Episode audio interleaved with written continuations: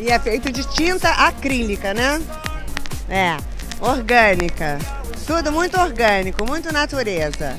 E não pode tocar, tá? Don't touch. Art.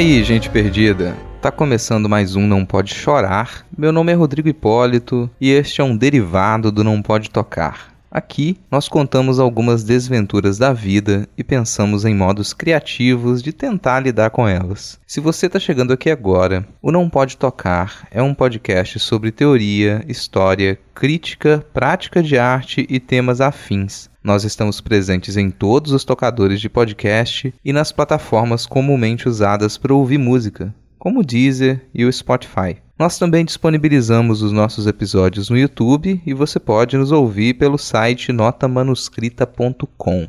Lá você também encontra a postagem original dos programas com a descrição completa do episódio, com links para os nossos perfis pessoais e oficiais, além de tudo que a gente comentar e essas diversas formas de nos ouvir. No final de cada postagem, você encontra o link para o nosso PicPay e Pix. Considere nos apoiar financeiramente. Você pode contribuir mensalmente com um, dois, cinco reais mensais no picpay.me barra não pode tocar ou com qualquer valor esporádico. Ajude este projeto a se manter independente. Se não der para apoiar financeiramente, só de nos seguir nas redes e compartilhar os nossos episódios, você já nos ajuda demais. Tanto no Twitter quanto no Instagram, você nos encontra como arroba não pode tocar, sempre com o D de pod no mudo. E quem comanda as nossas redes é o Tiwi, o primeiro cão podcaster, que tá meio ausente aqui das gravações, mas continua gordito, cansadito e fofucho. Para manter a tradição dos episódios do Não Pode Chorar, Enquanto a Fabiana conta histórias tristes, eu venho falar de coisas irritantes. Hoje eu decidi falar não apenas de algumas coisas irritantes, mas sobre quando lidar quando você é a pessoa irritante. No caso, essa pessoa sou eu mesmo. Nos próximos minutos, eu vou falar para vocês sobre como não cuspir para o alto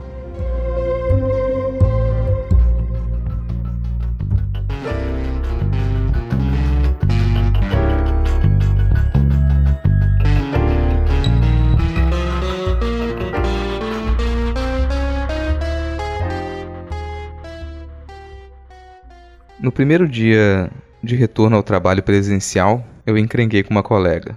Era a primeira vez que eu pegava um ônibus em meses. Isso já havia me causado tensão suficiente, mas eu conseguia compreender o comportamento da maioria das pessoas que pegam os mesmos ônibus que eu. Diferente disso, estar em uma sala fechada, com pessoas com máscara frouxa, causava um efeito diferente. Sem muito aviso, ainda que dentro do tema da conversa pré-reunião, ela perguntou se eu e outro colega também estávamos tomando invermectina para prevenir Covid. Eu respondi de imediato e disse que aquilo não fazia sentido. Falei o que precisava falar. Tentei manter o tom de voz calmo e falhei miseravelmente. Depois da cena, eu fiquei meio mal. Eu não consigo evitar o constrangimento com essas situações. Não é que eu acredite que nós não devemos confrontar as pessoas quando elas dizem ou agem de modo absurdo. Talvez eu não consiga me explicar direito, mas eu vou tentar elaborar melhor. Outro dia, eu liguei para minha mãe, a quem eu já visitava pouco mesmo antes da pandemia. Eu tinha ligado para explicar que era melhor eu ir visitá-la depois de ter tomado a segunda dose da vacina. Esse era um dos motivos da ligação. O segundo motivo era para ouvir o que ela quisesse dizer durante umas duas horas. Acontece que a minha família sempre foi muito efusiva. A gente se excede até para pedir um copo de café. Isso sempre foi bem desgastante. Em menos de uma hora de conversa, a gente já estava conversando aos berros. Raramente essas conversas gritadas são discussões de verdade, mas para quem não conhece, pode parecer uma briga feia. Duas semanas depois, eu fui visitá-la e consegui cumprir o objetivo de não ser tão exagerado. É que isso sempre me incomodou e eu tento desde o final da infância, evitar me comportar desse jeito fora de casa. Até o começo da vida adulta, eu tentava e falhava de um jeito muito pior do que as falhas que eu cometo hoje. Demorou para que eu deixasse de ser um sujeito grosso e irracível com qualquer criatura que cruzasse o meu caminho. Demorou, mas eu acreditava que havia conseguido chegar em um ponto de mínimo autocontrole. Só que talvez isso nunca funcione assim. Eu tive o privilégio de ficar em casa durante a maior parte de 2020 e do primeiro semestre de 2021. Acho que fica óbvio para a maioria das pessoas informadas e com um pingo de caráter que a maior parte da população brasileira não teve a menor chance de se proteger desse vírus. Para essa maior parte da população, não foi possível se isolar, não foi possível ficar em casa, nada parou. A vida apenas seguiu com mais um medo, com mais um elemento da realidade que quer te matar. As nossas rotinas definem boa parte da nossa percepção da realidade.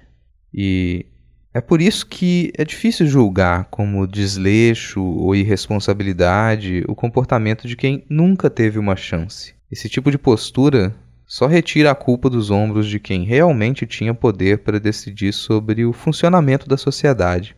Mas este não é um episódio sobre análise de política de saúde pública, ao menos não de modo tão extenso. O fato é que eu tive a possibilidade de fazer isolamento e eu deveria ser menos emocionalmente burro ou descuidado na hora de encarar algumas situações de conflito. Deveria? Será? Não sei. Eu fico meio perdido com relação a isso. Perdido e meio frustrado. É que eu me esforcei muito para deixar de ser um bicho raivoso e eu não queria perder algumas das poucas qualidades que eu acreditava ter conquistado. Já comentei aqui algumas vezes sobre a minha infância e como o cenário daquela cidadezinha do interior de Minas era desolador, desprezível e violento. Acredito que aquele mundo tenha tido um papel central para que eu fosse uma criança explosiva. Naquele começo da década de 1990, a cidade tinha apenas duas escolas de ensino fundamental, uma pública e outra particular.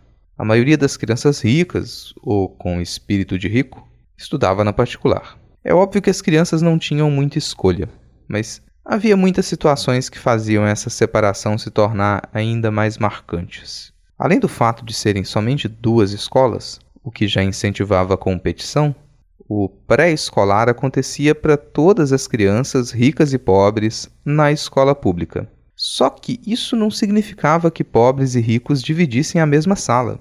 Havia a sala das crianças ricas uma sala espaçosa, bem iluminada e com cadeiras novas. Havia a sala das crianças pobres, no fundo do refeitório, pequena, abafada, com cadeiras quebradas e quadro rachado.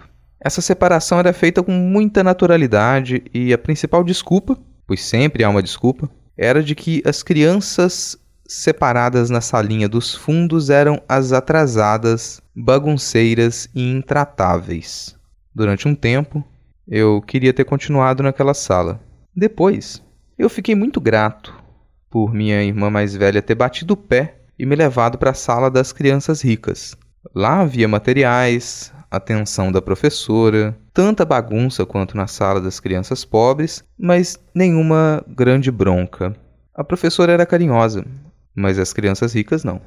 Eu perdi a conta de em quantas brigas eu me envolvi. Não havia motivo, era apenas reação. É que também não dava para manter uma conta das pequenas e grandes crueldades que aquelas crianças ricas cometiam. Em outro Não Pode Chorar, eu contei alguns acontecimentos pesados e eu pretendo não repetir aquele tipo de descrição. Então, não precisa parar a escuta, porque eu não vou colocar nenhuma cena de grande violência nos próximos minutos. Essa não é a intenção deste episódio. Basta dizer que eu precisava sair nos socos e chutes com as crianças ricas toda semana. Algumas vezes ficava mais sério, mas quase sempre terminava como começou. Em uma dessas, uns três ou quatro garotos bem alimentados me arrastaram para a quadra vazia e tentaram me espancar. Felizmente para mim, eles não se saíram muito bem. Um deles terminou com o braço torcido, talvez quebrado, não me lembro. O ano já estava perto do fim e eu não ia precisar encará-los novamente. A partir da primeira série, eles foram para outra escola e eu voltei para a sala das crianças pobres, onde eu fiquei até a quarta série. Isso foi bom. Eu já tinha ódio demais das crianças ricas para conseguir aproveitar qualquer coisa se tivesse fechado junto com elas noutra sala. Coisas boas e ruins acontecem juntas. Dois anos depois, o município começou um projeto de saúde bucal para as crianças da escola pública e eu iria ao dentista periodicamente pela primeira vez na vida. Eu fiquei ansioso, porque já, eu já tinha muitas cáries, dores e já tinha perdido alguns dentes de leite. Aquilo era uma coisa boa e diferente das outras crianças da minha turma. Eu não tinha medo de dentista, médico, agulha ou remédio. Os problemas seriam outros o programa de assistência exigia uma sala dentro da escola e só havia um espaço adequado para isso na escola particular. De duas em duas semanas, a gente caminhava até outro bairro e esperava para ser atendido dentro da escola das crianças ricas. Depois de uma ou duas limpezas e duas obturações, eu precisei parar de ir. É que cada visita era uma briga diferente. Uma delas, com um dos meus antigos agressores de pré-escola, foi bem feia. Passei os anos seguintes tenso a cada vez que havia o risco de eu encontrá-lo na rua. O moleque cresceu e foi virando um filhote de rinoceronte. Não dava para brigar com aquilo, mas essa não foi a pior. Quando um grupo de meninas se juntou, arrancou e rasgou minha camisa e enfiou na pia do banheiro feminino, o dentista saiu da sala e veio me dar uma bronca. Foi nesse dia que eu descobri a minha habilidade para ofender. Eu xinguei o homem de cima a baixo e ele nunca mais aceitou me atender. Algum tempo depois, aquele dentista parou a mim e a minha mãe na rua e reclamou com ela sobre o meu comportamento. Eu estava com nove anos e eu reclamei de volta sobre o comportamento dele. Minha mãe riu. Não sei se ela ainda se lembra, mas ela sempre ria quando falava sobre essa cena. Eu expliquei para ela o que havia realmente acontecido. A minha raiva tinha fundamento, mas nem sempre isso importa.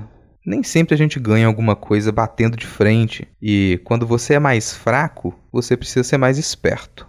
Eu perdi o atendimento gratuito, ganhei um ranço enorme de dentistas e só voltei a fazer algum tratamento muitos anos depois. Eu sei, eu sei. Essa ideia de que nem sempre a gente deve bater de frente, pode encobrir uma série de práticas burras de acomodação, e isso, quase sempre, só beneficia quem já está por cima. A gente não deve deixar de bater de frente. Só que a gente não tem condição de fazer isso o tempo todo.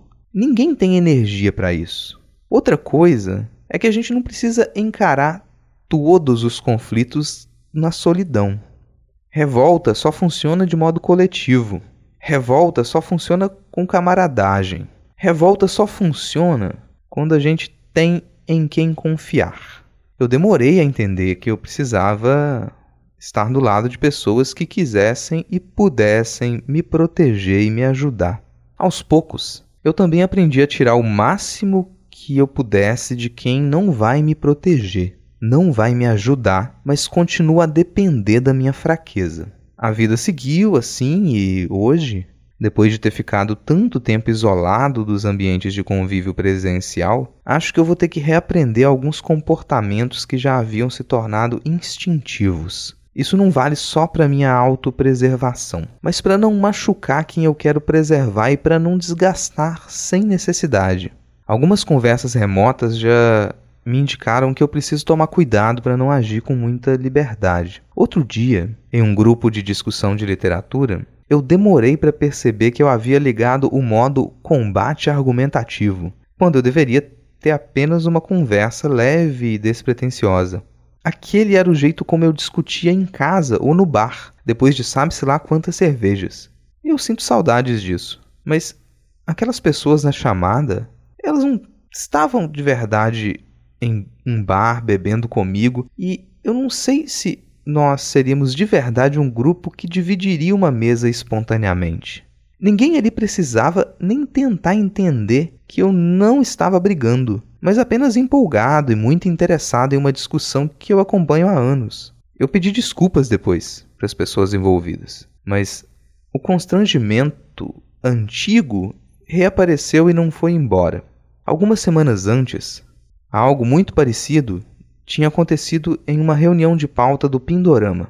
A diferença das situações é muito grande. Apesar de, nos dois casos, é, envolverem pessoas que eu não conheço presencialmente, nós já tivemos tempo de convívio na equipe do Pindorama o suficiente para entender o que são dois gatos brincando e o que são dois gatos tentando se matar. A gente terminou a discussão com as mesmas discordâncias e com o mesmo carinho. No primeiro caso, eu fiquei com a sensação de que eu vacilei, quando eu poderia só ter me desviado. Mesmo que fosse um assunto que eu conheço e que fosse fácil identificar os erros na base da discussão, eu não precisava tentar demonstrar que eu tinha razão diante de pessoas que eu pouco conheço. Não era realmente uma conversa de bar e ninguém ali tinha esse tipo de compromisso. Brigar para ter razão quando a razão não importa é como cuspir para cima e ficar parado esperando a volta do cuspe. O segundo caso é algo que se tornará mais necessário nos próximos meses. Esbravejar e brincar nas dentadas é algo que atiça a paciência. Isso era algo que eu já havia aprendido e eu vou precisar voltar a praticar. Isso é uma das coisas que o isolamento me fez esquecer. Eu preciso desses momentos catárticos de dedo em riste e copo na mão. Essas situações me fazem pensar sobre os mecanismos de controle das paixões que estão presentes em quase todas as distopias ou utopias. Em Admirável Mundo Novo, de Aldous Huxley, por exemplo, as paixões são atenuadas pelo consumo de soma. E o desejo de ser anestesiado é algo que eu tenho lido e ouvido bastante. É que sentir e se preocupar cansa, mesmo quando a gente não consegue ou não pode agir. E eu entendo quem precisa se anestesiar para poder continuar até o próximo porto seguro. Infelizmente, esse também é um mecanismo de controle muito forte.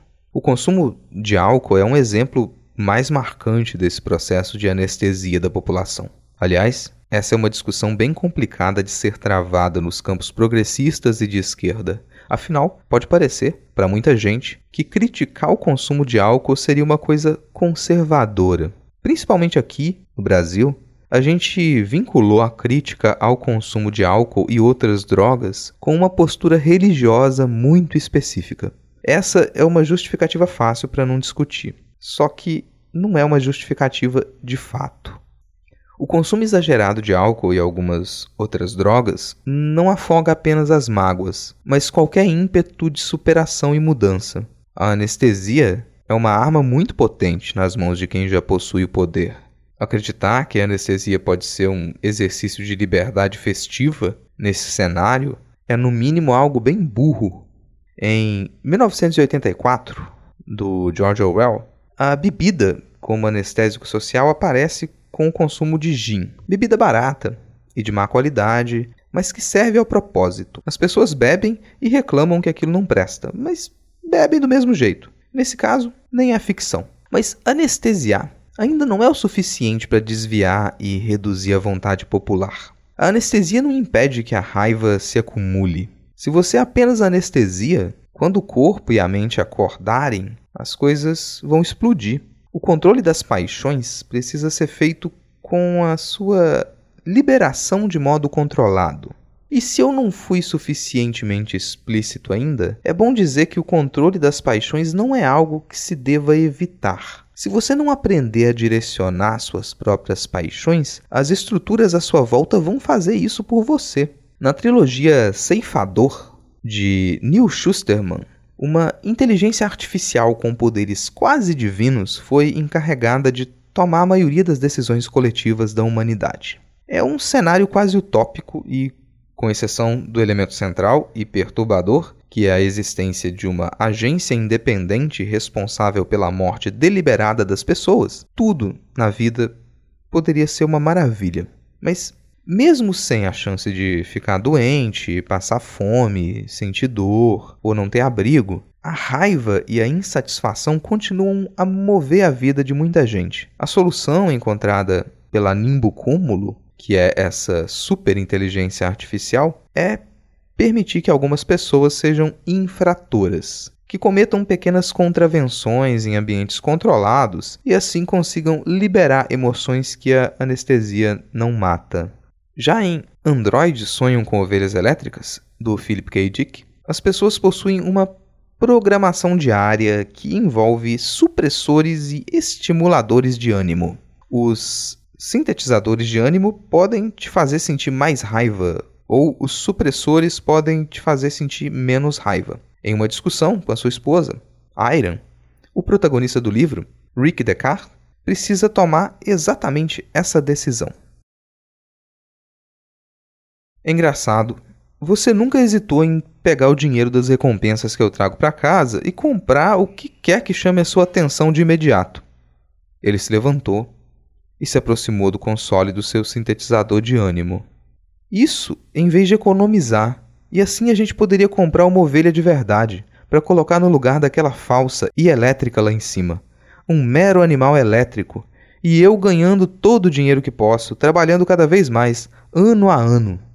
Junto ao aparelho, ele hesitava entre escolher um supressor talâmico, em que poderia anular seu sentimento de raiva, ou um estimulador talâmico, que o deixaria irritado o suficiente para vencer a discussão.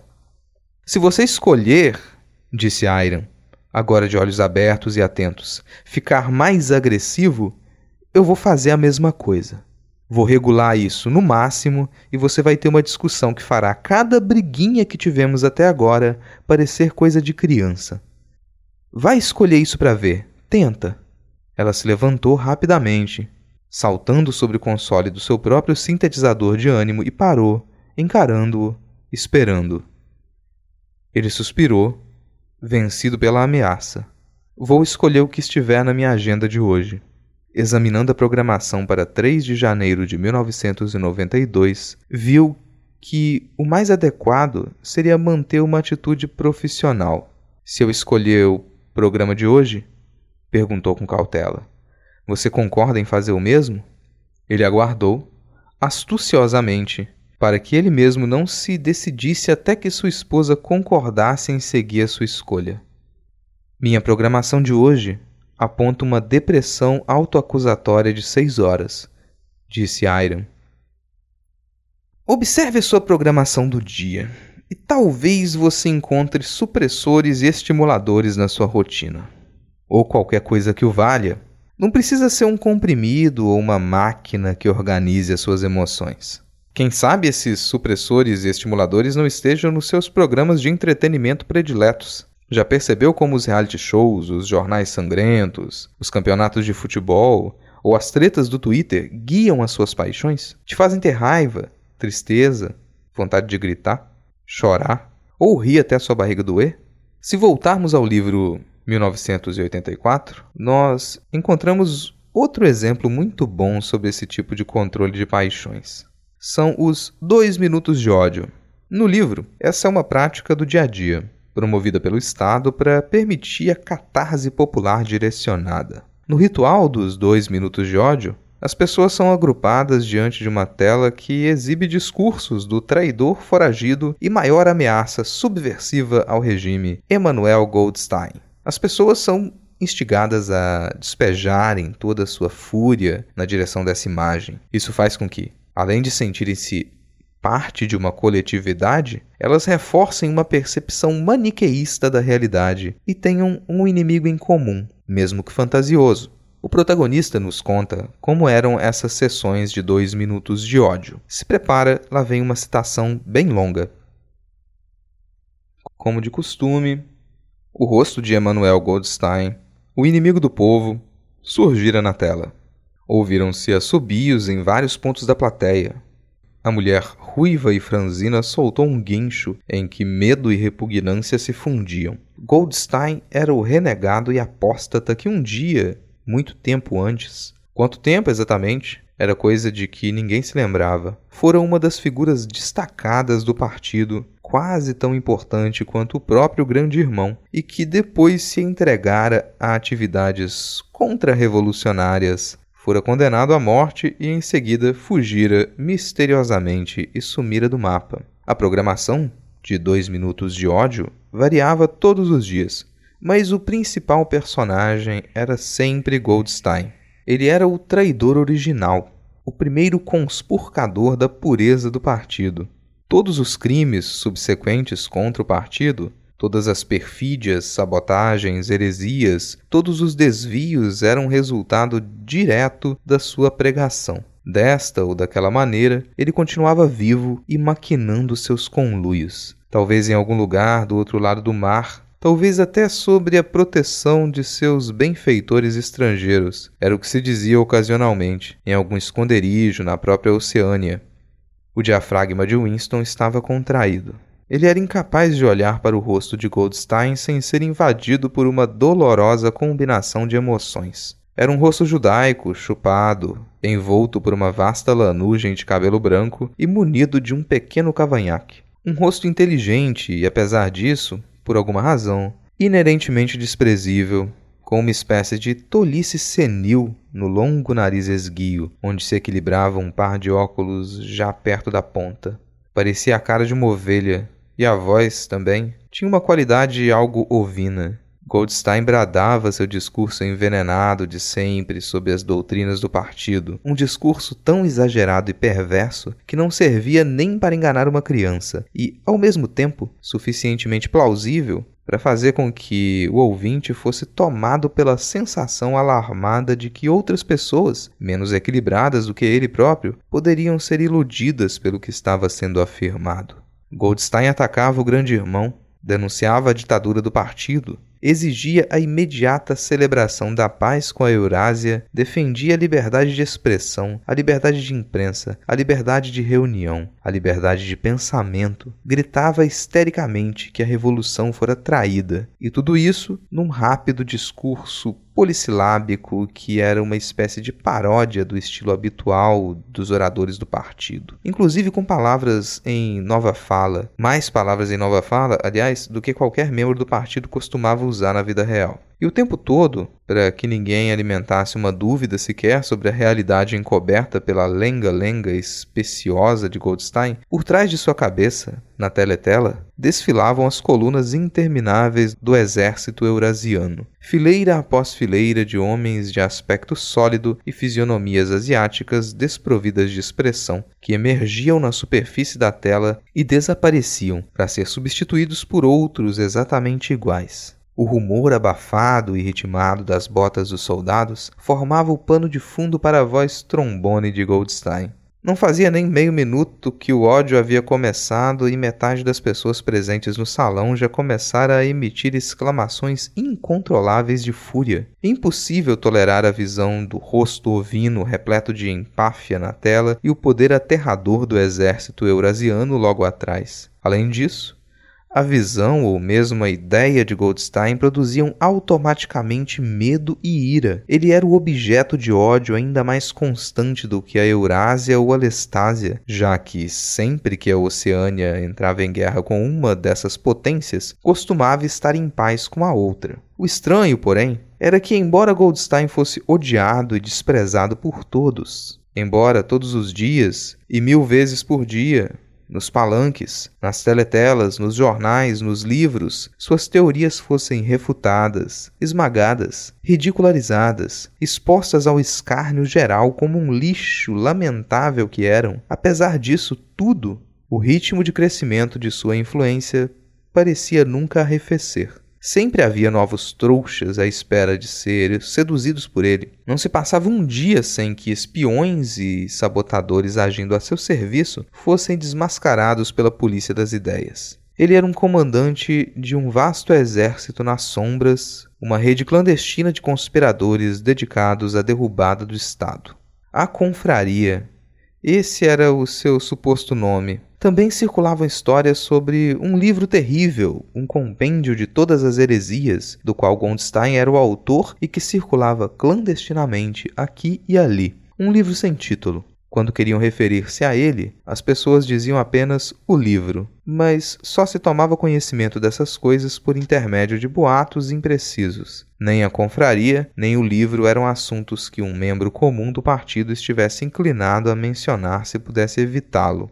Em seu segundo minuto, o ódio virou desvario. As pessoas pulavam em seus lugares, girando com toda a força de seus pulmões no esforço de afogar a exasperante voz estentória que saía da tela. A mulher esguia e ruiva adquirira uma tonalidade rosa vivo, e a sua boca se abria e se fechava como a boca de um peixe fora d'água. Mesmo o rosto severo de O'Brien ficara rubro, ele estava sentado muito ereto na cadeira, seu peito vigoroso estufava e estremecia como se estivesse enfrentando uma vaga. A garota de cabelo escuro sentada atrás de Winston começara a gritar: Porco, porco, porco! E de repente apanhou um pesado dicionário de nova fala e arremessou contra a tela. O livro bateu no nariz de Goldstein e despencou. A voz, inexorável, prosseguia, num momento de lucidez, Winston constatou que estava berrando junto com os outros e percebeu que golpeava violentamente a trave de sua cadeira com os calcanhares. O mais horrível dos dois minutos de ódio não era o fato de as pessoas serem obrigadas a desempenhar um papel, mas de ser impossível manter-se à margem. Depois de 30 segundos, já não era preciso fingir. Um êxtase horrendo de medo e sentimento de vingança, um desejo de matar, de torturar, de afundar rostos com uma marreta, parecia circular pela plateia inteira como uma corrente elétrica, transformando as pessoas, mesmo contra sua vontade, em malucos a berrar, rostos deformados pela fúria. Mesmo assim, a raiva que as pessoas sentiam era uma emoção abstrata, sem direção, que podia ser transferida de um objeto para o outro como a chama de um maçarico. Assim, em determinado instante, a fúria de Winston não estava nem um pouco voltada contra Goldstein, mas ao contrário, visava o grande irmão, o partido e a polícia das ideias. E nesses momentos, seu coração se solidarizava com um herege solitário e ridicularizado que aparecia na tela. Único guardião da verdade e da saúde mental num mundo de mentiras, isso não o impedia de, no instante seguinte, irmanar-se àqueles que o cercavam quando isso acontecia tudo que era dito a respeito de Goldstein parecia verdadeiro. Nesses momentos, sua repulsa secreta pelo grande irmão se transformava em veneração, e o grande irmão adquiria uma estatura monumental transformava-se num protetor destemido, firme feito rocha para enfrentar as hordas da Ásia, e Goldstein, a despeito de seu isolamento, da sua vulnerabilidade e da incerteza que cercava inclusive a sua existência, virava um mago sinistro, capaz de destruir a estrutura da civilização com o mero poder de sua voz. Acho que eu me compliquei um pouquinho aqui, não sei bem como terminar esse episódio. Eu vou tentar não me esquecer de que as brincadeiras mais agressivas devem acontecer em ambientes controlados e somente com quem conheça as palavras-chave para que ninguém saia mais machucado do que deseja. É mesmo muito parecido com as brincadeiras de filhotes de gato, gatos grandes ou pequenos. Os arranhões ou rosnados divertem e ensinam contanto que haja supervisão de adultos e todo mundo possa encher a pança e tirar um cochilo depois.